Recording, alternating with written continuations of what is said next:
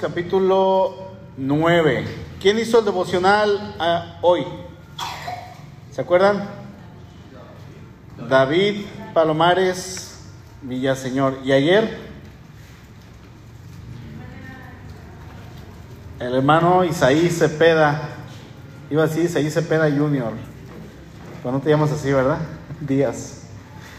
Bien, pues fíjense que uno de los mandatos más importantes que el Señor Jesús dejó al momento de irse, eh, yo, yo, podría decir que, probablemente es el más importante, obviamente después de, del gran mandamiento, que es amar a Dios sobre todas las cosas y amar a nuestro prójimo como a nosotros mismos. Pero este, este mandamiento es compartir aquella gracia que Él, nos, que Él nos compartió, que Él nos dio, esta gracia que es la gracia de la salvación, la gracia del Evangelio. Y es que ahí en los Evangelios, cuando nosotros leemos que el Señor, antes de ascender a los cielos, ya como Señor glorificado, como aquel que se le dio poder y dominio sobre todas las cosas, Él les encarga a sus discípulos que compartan el Evangelio. Él les dice, vayan y compartan todo lo que yo les he enseñado bauticen en el nombre del Padre, del Hijo y del Espíritu Santo. Y eso lo estamos haciendo y es algo que hemos hecho la iglesia de Cristo a través de los siglos. Llevamos ya cerca de 20 siglos cumpliendo este mandamiento, quizá unas generaciones más, otras menos y la nuestra podríamos decir mucho menos, ¿no?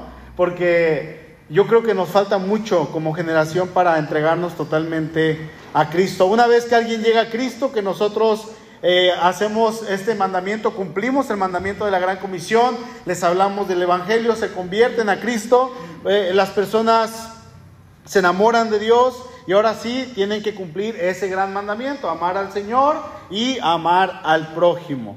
Así es que esto es lo que ya es en sí, podríamos decir, la vida cristiana. Pero ya dentro de la vida cristiana, eh, entre todo lo que el Señor nos mandó, también está ese, ese hecho de que nosotros tenemos que compartir el Evangelio porque si no, ¿cómo se va a expandir el mensaje del reino de los cielos?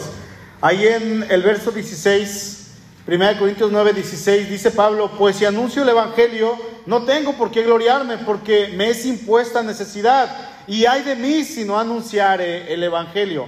Vamos a empezar solamente con este versículo. Pablo ha estado hablando en los últimos versículos, específicamente en este capítulo, de los derechos que él tenía como apóstol de Jesucristo.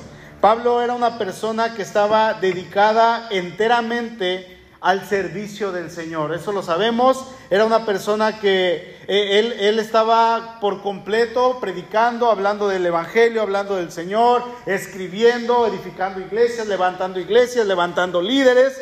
Y entre todo esto que estaba haciendo, había gente que dudaba de él. Había gente que no lo quería, había gente que hablaban de él, había gente que lo querían enjuiciar y entre estas cosas, si, me ayudas un poquito ahí en pantalla, lo, lo, acusaban de ser un falso apóstol de Jesús. ¿Sí? Lo acusaban de ser también un predicador que no estaba cualificado para hacer lo que él tenía que hacer. Lo acusaban de ser una persona que sacaba provecho de los demás, que, que abusaba de las demás personas cuando vemos en todo el Evangelio y en todas las cartas de Pablo y en los hechos que Pablo era una persona que siempre estaba al servicio de los demás y también lo acusaban de abusar de los recursos de las personas en la iglesia, como si él estuviera tomando algo. Sin embargo, ahí en el verso 15, Pablo hace mención de que él, aunque tenía toda la autoridad, toda la libertad, todo el derecho de vivir del Evangelio, de recibir ofrendas de la iglesia, de que la iglesia lo sustentara, porque ese era su trabajo, a eso se dedicaba en todo tiempo. Él tenía este, este derecho, pero él por decisión propia había decidido sostenerse a sí mismo en sus propios gastos. Y no eran gastos sencillos, porque él tenía que viajar todo el tiempo. Él trabajaba para pagar sus viajes, trabajaba para pagar sus viáticos, trabajaba para pagar si llegaba a algún lugar donde se hospedara, que por lo regular lo hospedaban a él. ¿En dónde? en las cárceles, ¿no? Porque estaba predicando el Evangelio. Dicen que Pablo llegaba a buscar a ver cómo estaban las cárceles de la ciudad porque era seguro que él iba a ir a esos lugares en los próximos días. Entonces, él, pagaba todo, todo lo que tenía que ver con su ministerio. Y esto en parte él lo hacía para callar las bocas de aquellos que querían desacreditarlo eh, que, y ellos no iban a tener herramientas para decir que Pablo era un oportunista, para decir que Pablo era un abusador. Así es que Pablo por decisión propia, no obtenía sustento de la iglesia, sino que, como decían hace unos días en el devocional, creo que lo comentaba el hermano Luis, él era un pastor, un apóstol bivocacional. Esto quiere decir que él trabajaba, eh, dice la escritura, que hacía tiendas y al mismo tiempo predicaba el evangelio.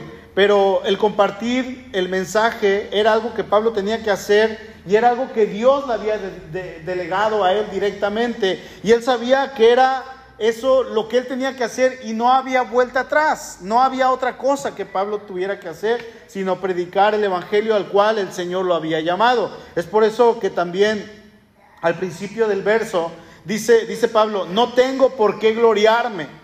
¿Por qué? Porque no es algo que sea mío, yo trabajo para el Señor, yo sirvo al Señor, el Señor es mi amo y la gloria no tiene que ser para mí, la gloria tiene que ser para Él. ¿sí? Y Pablo decía, de hecho, yo ni siquiera debo dar el crédito mínimo a mí mismo, ¿sí?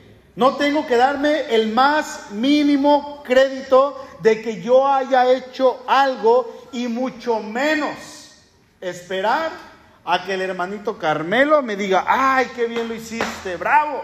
A que David me diga, wow, qué bien lo hiciste.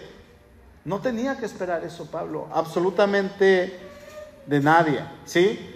Miren, estoy en, algunos grupos de pastores, tanto de la convención regional como la nacional y locales de aquí de, Vallarta y de Bahía. Y en uno de los grupos de aquí de, Vallarta, Bahía, eh, alguien, y, quiero decir lamentablemente, un pastor puso, puso esto y dijo, creo que lo puse en pantalla. Un sabio dijo, hay que aplaudirse a uno mismo porque hay sacrificios que muchos no entienden. Y yo lo leí y, ay, me dolió mi corazón. Porque este hombre que escribió esto no es para nada sabio. ¿Por qué? Porque esto es como hacer la obra. El, pastor lo está escribiendo, este hombre que escribió esto lo está escribiendo Probablemente porque nadie le dice, oye, qué bien lo haces. Pero es que a eso no nos llamó el Señor. ¿Sí? A eso no nos llamó el Señor. Yo, no, no, bajan los hermanos de la alabanza. Le digo, oye Viviana, qué bien cantaste. Wow, eres, no sé qué haríamos sin ti. Ay, no, eh, creo que está conectado el hermano Luis, ¿no? Hermano, sin usted no podemos. ¿Se imaginan? Hermano, lo necesitamos aquí. que, que no se trata de eso. No podemos estar alabando por algo que nos toca hacer. E, es como hacer la obra o estar haciendo algo para que la gente me tome en cuenta. Y si nadie lo hace, pues saben qué, yo mismo me voy a aplaudir. Bravo Beto, qué bien predicaste. Bravo, ah, diría eh, Viviana, Melissa, wow, qué bien canté hoy. Es que yo esperaba que por lo menos David me dijera, oye, qué bonito entonaste el coro.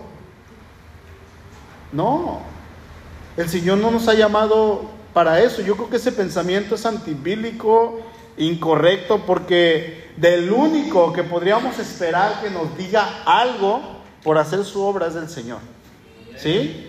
Dice Pablo ahí en el verso 17, en efecto, si lo hiciera por mi propia voluntad, tendría recompensa. Y obviamente no estoy diciendo que jamás podamos eh, alabar o loar a alguien, decirle, qué bonito cantas, hermano eh, edifica mi vida, tu, tu, tu, voz edifica mi vida, qué bonito tocan los del grupo de la alabanza, eso se puede hacer, obviamente, pero no, nosotros no debemos esperar eso a cambio. Sí, dice Pablo, si lo hiciera por mi propia voluntad yo tendría recompensa, pero si lo hago por obligación, no hago más que cumplir la tarea que se me ha encomendado. Si lo hago por obligación, dice Pablo, no estoy haciendo más que lo que tengo que hacer, no más de eso, simplemente yo hago lo que tengo que hacer. Y el Señor Jesús lo dijo de otra manera cuando nosotros simplemente hacemos que lo que tenemos que hacer. Él nos dijo, ¿cómo? Siervos inútiles son. porque hicieron lo que tenían que hacer. Hasta ahí. Siervos inútiles, lo dice el Señor Jesús.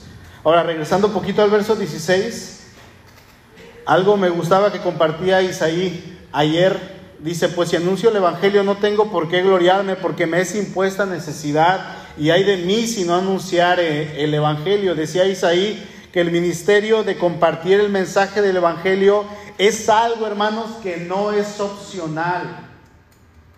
No es opcional. Dice Pablo, me es impuesta necesidad. ¿Qué necesidad tenemos de compartir el Evangelio?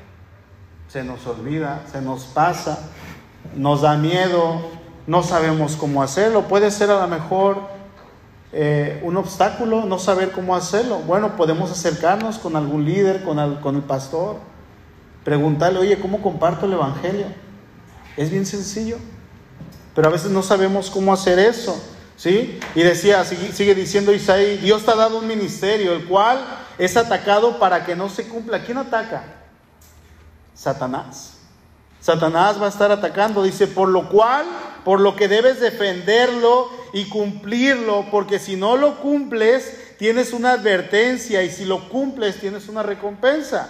Al final, sometiéndote al Señor, tu ministerio se cumplirá porque su espíritu te impone la necesidad de cumplirlo. Por tanto, aunque tu ministerio sea objeto de duda o te sientas con ganas de abandonarlo, dice Isaí, tu ministerio debe de ser cumplido. ¿Cuál es ese ministerio? Predicar el Evangelio. Hermano, para eso estamos aquí. Para eso estamos en la iglesia. Y ya el hecho de poder convivir, de poder saludarlos, de poder abrazarlos, de poder formar amistades, eso es un regalo extra que el Señor nos está dando. Pero no es un club que solamente entran con membresía ciertas personas con una tarjetita y tienen que pagar. No, no, no. Es un lugar al cual Dios nos ha llamado a que lo expandamos, a que lo hagamos crecer. Me, me encanta como dice esta Michelle, dice hacer, ¿cómo dice? hacer que el reino de los cielos se llene. Pero en inglés la, frase está bien hermosa. No me acuerdo porque se me olvida. ¿Sí? Pero es, vamos a hacer que el reino de los cielos se llene, que replete de gente. Entonces, hermanos, tenemos que cumplir el ministerio. ¿No es el Señor quien te llamó? ¿Acaso no es Él el que te invitó a unirte a su obra? ¿No ha puesto Él su Espíritu Santo en ti? Y en estas, en estas tres preguntas la respuesta es sí. Pero la pregunta es, ¿qué ganaba Pablo entonces con el hecho de anunciar el Evangelio? ¿Qué ganas tú, hermano, cuando anuncias el Evangelio? ¿Qué ganamos? ¿Cuál es la recompensa? O más bien la pregunta es, ¿hay recompensa? ¿Sí o no? Vamos al verso 18 Voy a estar leyendo en la nueva traducción viviente. Está en pantalla porque no creo que traigan la nueva traducción viviente. Si la traen su teléfono, ahí véanla. Dice, ¿cuál es entonces mi paga? Es la oportunidad, fíjense, es la oportunidad de predicar la buena noticia sin cobrarle a nadie. ¡Wow! Como, quien dice, que el hecho de predicar el Evangelio, hermano, te sea lo más suficiente, te sea suficiente eso. Es lo que, el Señor le había enseñado a Pablo. Esa es tu paga, no tendrás nada más que esto, Pablo. Solamente eso. Tú solamente predica el Evangelio. Para eso lo llamó. Y Pablo lo cumplió. Por eso ahí del mismo verso dice Pablo la segunda parte. Por esa razón, nunca reclamo mis derechos cuando predico la buena noticia. Y es que Pablo entendía perfectamente bien y él sabía que, que, ni siquiera tenía la obligación o el derecho, aunque sí, pero delante de Dios de pedir algo, que se le pagara por lo que él mismo dice, eh, me es impuesta necesidad, tengo que hacerlo, no tengo opción, no hay de otra porque soy un hijo de Dios y yo como hijo de Dios he sido llamado a anunciar el Evangelio. No tenemos que irnos de misioneros. Hay gente que se quiere de misioneros al otro lado del mundo y no le predica a su vecino de enfrente. No le predica a su vecino de un lado. Empecemos por la colonia. Empecemos por la familia. Eso es a lo que nos llamó el Señor. A eso exactamente. Simplemente lo que Pablo tenía que hacer era predicar la buena noticia. Lo que usted y yo tenemos que hacer simplemente ¿qué es? Predicar la buena noticia. La misma noticia que Pedro, Juan, Mateo, Lucas y todos ellos compartieron porque es algo que se nos ha encomendado. Imagínense que los apóstoles hubieran predicado el Evangelio y la siguiente generación ya no lo hubiera hecho, ¿dónde estaríamos nosotros? Perdidos, completamente perdidos, porque no habría quien hubiera compartido el Evangelio. Verso 19. Dice, a pesar de que soy un hombre libre y sin amo, me he hecho esclavo de todos para llevar a muchos a Cristo. Ahora Pablo comienza a hablar de que él es un hombre libre, pero en esa libertad que él tiene, no, no hablando del hecho de que él estuviera libre de la cárcel, ¿sí? que aquí no estaba encarcelado, sino que él está hablando de esa libertad que él tenía en Cristo. Esta libertad en Cristo es algo como incongruente, pero Pablo era libre en Cristo y esto lo llevaba a hacerse siervo de todos, o sea, esclavo de todos, no del pecado, pero sí de cierto grupo de personas con tal de llevarlos al conocimiento de Cristo. Entonces podríamos decir que Pablo está renunciando a sus derechos a fin de ganar a más personas para Cristo. Yo renuncio a todo. Yo lo hago. Y esto es algo hermoso, ¿no? ¿Cuántos estamos dispuestos a hacer eso? ¿Cuántos? Si el Señor nos lo pidiera, hermanos, ¿cuántos estaríamos dispuestos a hacer eso? Déjeme decirle que es precisamente lo que Dios nos ha llamado a hacer. No, no hay necesidad de que Dios baje en persona y se le aparezca enfrente y, y le diga, a ver, Isaí, necesitas predicar el Evangelio. No, porque a eso ya lo llamó. Miguel, necesitas predicar el Evangelio. No, no, hermano, porque a eso nos llamó el Señor desde un principio. Eso es lo que nos está pidiendo. La pregunta entonces es, ¿estoy dispuesto a ceder mis derechos con tal de anunciar el reino de los cielos, con tal de anunciar a Cristo? Esa sería la pregunta. Porque ya está el llamado, pero es muy diferente que nosotros tengamos la disposición.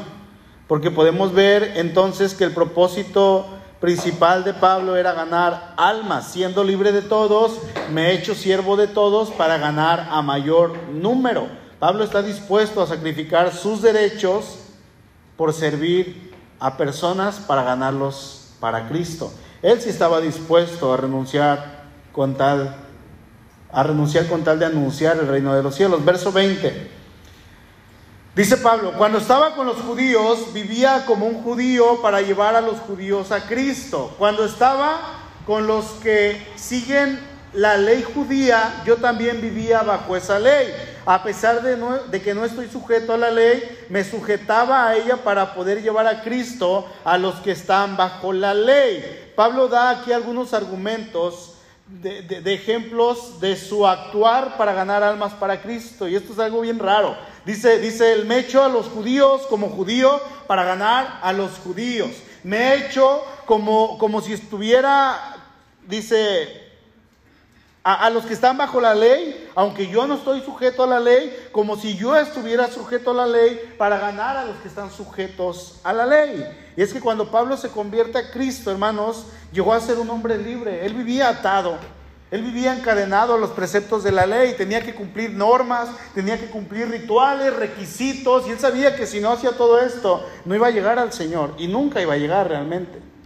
Era un hombre perverso, malo, esclavo de la ley, celoso de Dios, pero de una manera equivocada. Y cuando él conoce a Cristo, el Señor lo libera, y él se hace libre. Y él sabe que es libre de todos esos reglamentos y leyes que ataban al pueblo de Dios en el Antiguo Testamento. Pero para ganar a los judíos, Pablo tuvo que vivir como un judío, o sea, como si estuviera sujeto a la ley. Y ese como, como si estuviera sujeto a la ley ceremonial, aunque como cristiano no estaba obligado a hacerlo. Y no es que estuviera fingiendo, que fuera hipócrita, no. Pero ¿qué es lo que hacía Pablo por lo regular? Que no lo hacía pecar. Por ejemplo, creo que está en la pantalla, guardaba el sábado ¿sí? Guardaba los días de fiesta, seguía las ordenanzas del Antiguo Testamento eh, acerca de no comer carne de puerco ni mariscos, no se podía comer un aguachile, ni unos taquitos de carnitas. La mañana venía pasando con mi niña por acá y me dice, papá, ¿no está la birria? La güera, ¿no? Le digo, no, mi amor, es, es, es carnitas. Ay, quiero un taquito, dice, de carnitas. Le digo, no, hasta el viernes venimos. Oh, Pablo no podía comer, aunque sí podía, él decidió no hacerlo. Observó el rito de la circuncisión, sin embargo, todo esto nunca comprometió la fe de Pablo, nunca. Él sabía a quién había creído. Verso 21 dice, cuando estoy con los gentiles, quienes no siguen la ley judía, yo también vivo independiente de esa ley para poder llevarlos a Cristo, pero no ignoro la ley de Dios, obedezco la ley de Cristo. Pablo también se adoptó a los gentiles con el fin de ganarlos, pero no se hizo gentil, no vivía como ellos, ¿sí? No es como aquellos cristianos que, se escucharon un tiempo atrás que se iban a los antros a evangelizar. Imagínense qué tenían que hacer para evangelizar en los antros. Pues ni, ni, cómo escucharlo, está la musicona todo el tiempo. No, no, no, dice a los que están sin ley como si estuviera, como si yo estuviera sin ley, aunque yo no estoy sin la ley de Dios, sino bajo la ley de Cristo, para ganar a los que están sin ley, dice la Reina Valera 60. Cuando Pablo identifica a los gentiles como a los que están sin ley, se refiere a la ley ceremonial a la que nadie, sin excepción los judíos, estaban obligados a llevar. ¿sí? La ley de, de todo lo que implicaba todo lo religioso. Por supuesto, obviamente que los gentiles estaban bajo esa ley natural, como nosotros, antes de conocer a Cristo. ¿Cuál es esa ley natural? La ley del pecado, la ley que nos condenaba la ley que nos tenía sin esperanza. Así es que Pablo le predicaba a ellos que no tenían una ley revelada, o sea, a los paganos, que en otro tiempo fuimos nosotros, gentiles, personas sin Cristo, enemigos de Dios, ajenos a los pactos de Dios, no siendo parte de la familia de Dios. Romanos 2.12, porque todos los que sin ley han pecado, sin ley también perecerán, y todos los que bajo la ley han pecado, por la ley serán juzgados dice aquí en esta carta. Los judíos al tener la ley de Dios, podíamos decir que ellos tenían la oportunidad, entre comillas, de salvarse. ¿Sí? De entre todos los pueblos de la tierra, los judíos eran los únicos que podían salvarse porque ellos sabían quién era Dios. A ellos se les había dado la ley de Dios. Sin embargo, para alcanzar la salvación tenían que hacer las obras de la ley, todo lo que la ley exigía, todos los rituales, todas las ceremonias, tenían que llevarlo a cabo. Y, así, si, no lo llevan a cabo, entonces ellos no podían salvarse. Entonces vamos a ver aquí que tanto en el Antiguo Testamento como en el Nuevo Testamento la salvación siempre ha sido por gracia. A los que Dios decidió salvar a los que se arrepintieron, le entregaron su vida a Cristo. Pablo sabía esto, pero en Israel ya había quien le predicase a los judíos, los apóstoles, que ellos habían sido llamados a predicar. ¿Se acuerdan quiénes? A los de la circuncisión.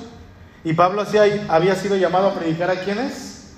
A los de la incircuncisión, o sea, a los paganos, a los que no eran judíos. Así es que los que están sin ley que en realidad estaban en la misma condición que los judíos, condenados porque necesitaban a Cristo en sus corazones, a estos Pablo va y les predica y dice Pablo, como si yo estuviera sin ley, llegué con ellos y me acerqué y les prediqué. De la misma manera, o sea, Pablo no iba a imponerle ceremonias, a ver, e, iba a llegar a, imagínense, a Corinto, donde no conocían nada de Dios, absolutamente nada, y les iba a decir, tienen que guardar el sábado, tienen que hacer las ceremonias, tienen que hacer esto, tienen que cumplir esto, circuncídense, déjense crecer la barba, etcétera, etcétera, etcétera. No iba a hacer esto, porque eso era algo que la ley exigía en su tiempo para los judíos. Pero Pablo dice que él no iba a usar la obra de la ley, sino la fe que es por el oír. Romanos 10, 17. Así que la fe, ¿qué? Es por el oír y el oír por la palabra de Dios. De igual manera, Pablo llega a estos lugares hablando como ellos lo hacían. Por ejemplo, en Atenas, en Hechos 17, Pablo usa argumentos sacados de sus propios poetas. Usaba eh, dichos que los poetas o los filósofos habían dejado y eran frases que ellos mantenían en el pueblo. Dice ahí en Hechos 17, 28, porque en Él vivimos y nos movemos y somos. Esta es una frase que alguno de los eh, filósofos dejó como herencia al pueblo. Y, y, la gente no sabía qué decía, pero los decía, era como hoy nosotros podemos decir, camarón que se duerme, se lo lleva la corriente. ¿Quién la inventó? No sé, otro refrán. A ver, uno. Al mal tiempo, buena cara. El que se fue a la villa perdió su silla. Ajá. Cuando el río suena es porque agua lleva. Ajá. Escuche, si, si, le cambiamos el tonito suena así como que muy, muy poético, ¿no? Y, y, eran frases que ellos hacían, que ellos tenían, y eran frases heredadas de los filósofos, de los grandes filósofos. Y dice aquí en el verso, como alguno de sus propios profetas, poetas también ha dicho, porque linaje suyo somos. Esta era otra frase que algún poeta de los griegos filósofos había dejado entre el pueblo. Entonces Pablo, usando este lenguaje, él usa esta manera para adaptarse a ellos, para concordar con ellos y les predica el Evangelio. A los que están sin ley, me he hecho como sin ley para predicar y para, ganarle algún, para ganar algunos para Cristo. ¿Se dan cuenta? Tenía que buscar la manera de compartir con todos. En este verso Pablo está haciendo eso, está hablando y van a encontrar eh, en una exhortación, creo que ahí en Gálatas, eh, que Pablo les dice, como alguno de sus propios poetas dijo, los cretenses siempre glotones y no sé qué tanto, y ahí, ahí lo usó para exhortarlos. Pero él usaba la, la cultura en la que ellos estaban para hablarles de Cristo. Su único objetivo era ganar almas para Cristo, que en realidad al final de la vida de Pablo vamos a decir, hermanos, que fueron miles y miles y miles a los que Pablo les habló de Cristo y los que Pablo ganó para Cristo. Fueron miles, levantó una cantidad tremenda de iglesias y de personas que les habló de Cristo, porque ese era su objetivo. Último verso, verso 22. Dice, cuando estoy con los que son débiles, me hago débil con ellos, porque deseo llevar a los débiles a Cristo. Sí, con todos trato de encontrar algo que tengamos en común, ¿ya vieron? Y hago todo lo posible para salvar a algunos. Pablo concluye esta lista con estos ejemplos. Me he hecho débil a los débiles para ganar a los débiles. A todos me he hecho de todos para que todo, para que de todos modos salve a algunos. Pablo sabía que si una persona moría sin Cristo, automáticamente iba al infierno. Y él no quería eso. Él quería que todos fueran hacia el cielo.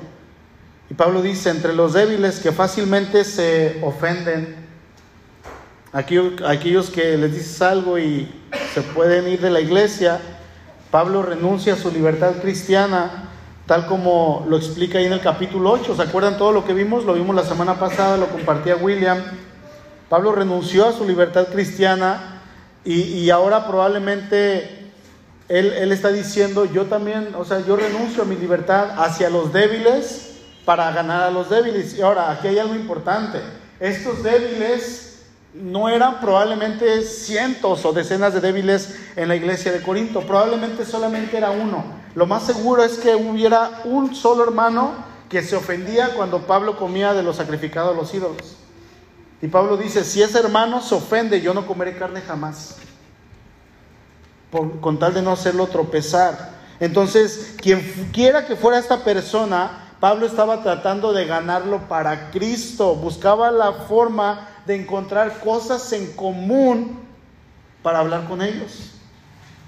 ¿Saben qué funciona? ¿Quién tiene perritos aquí? ¿Poquitos? Ok. Si sacan a pasear su perrito y se van a un parque y se sientan, alguien que traiga un perrito se va a acercar a platicar con ustedes. Y ahí, atacan. No, no el perro, ustedes. ¿Sí? Es un buen momento. Es una buena oportunidad. Siempre funciona. Mi mamá sacaba a pasear a su perrita y toda la columna, toda la calle la conocía. Y les habló de Cristo con su perrita. Y cuando saco a mis perritos, la gente conoce a los perros y, se fija más en el perro que en uno. ¿Sí? Y es un buen momento, es una buena oportunidad para hablar de Cristo. Así es que Pablo se hizo todo para todos y Pablo lo hizo siempre sin comprometer jamás su fe en el Señor. Él estaba bien firme. El ejemplo de amor y servicio de Pablo, hermanos, permanece para todos los que quieran ganar a otros para Cristo. Piensen en alguien. Piensen en un familiar, uno solo que en este año puedan traer a los pies de Cristo. Alguien que puedan decirle, ¿sabes qué? Cristo te ama. Y que, no sé, en julio, agosto, septiembre, esa persona pueda venir a la iglesia. Y no que venga una sola vez, sino que se quede para alabar a Cristo junto con nosotros. Amén. Mira, hermano, tanto los judíos como los gentiles cristianos estaban bajo la ley de Cristo. Unos tenían la mente de Cristo y buscaban vivir correctamente, llevando una vida que fuera agradable a Dios. Tanto los judíos como los cristianos vivían, que vivían en Cristo, estoy hablando de los cristianos de la iglesia de Corinto, ellos estaban eh, tratando de rendir su voluntad al señorío de Cristo, querían hacer la voluntad de Dios como se expresa en la ley moral, o sea, querían cumplir los diez mandamientos. Querían amar a Dios con todo el corazón, querían amar a su prójimo. En resumen, la pasión de Pablo para cumplir y compartir el Evangelio con los demás lo movió a renunciar a sus derechos, a que él renunciara y a sus libertades cuando él hablaba con la gente. A ver, ¿tú qué eres? Judío. Ah, pues yo también soy judío. ¿Sí? ¿Tú qué eres? No, pues gentil. Obviamente no le iba a decir, soy gentil. No, pues soy, soy un griego. Ah, oye, ¿conoces a este filósofo? Sí, y ahí comenzaba Pablo a hablarles acerca de Cristo.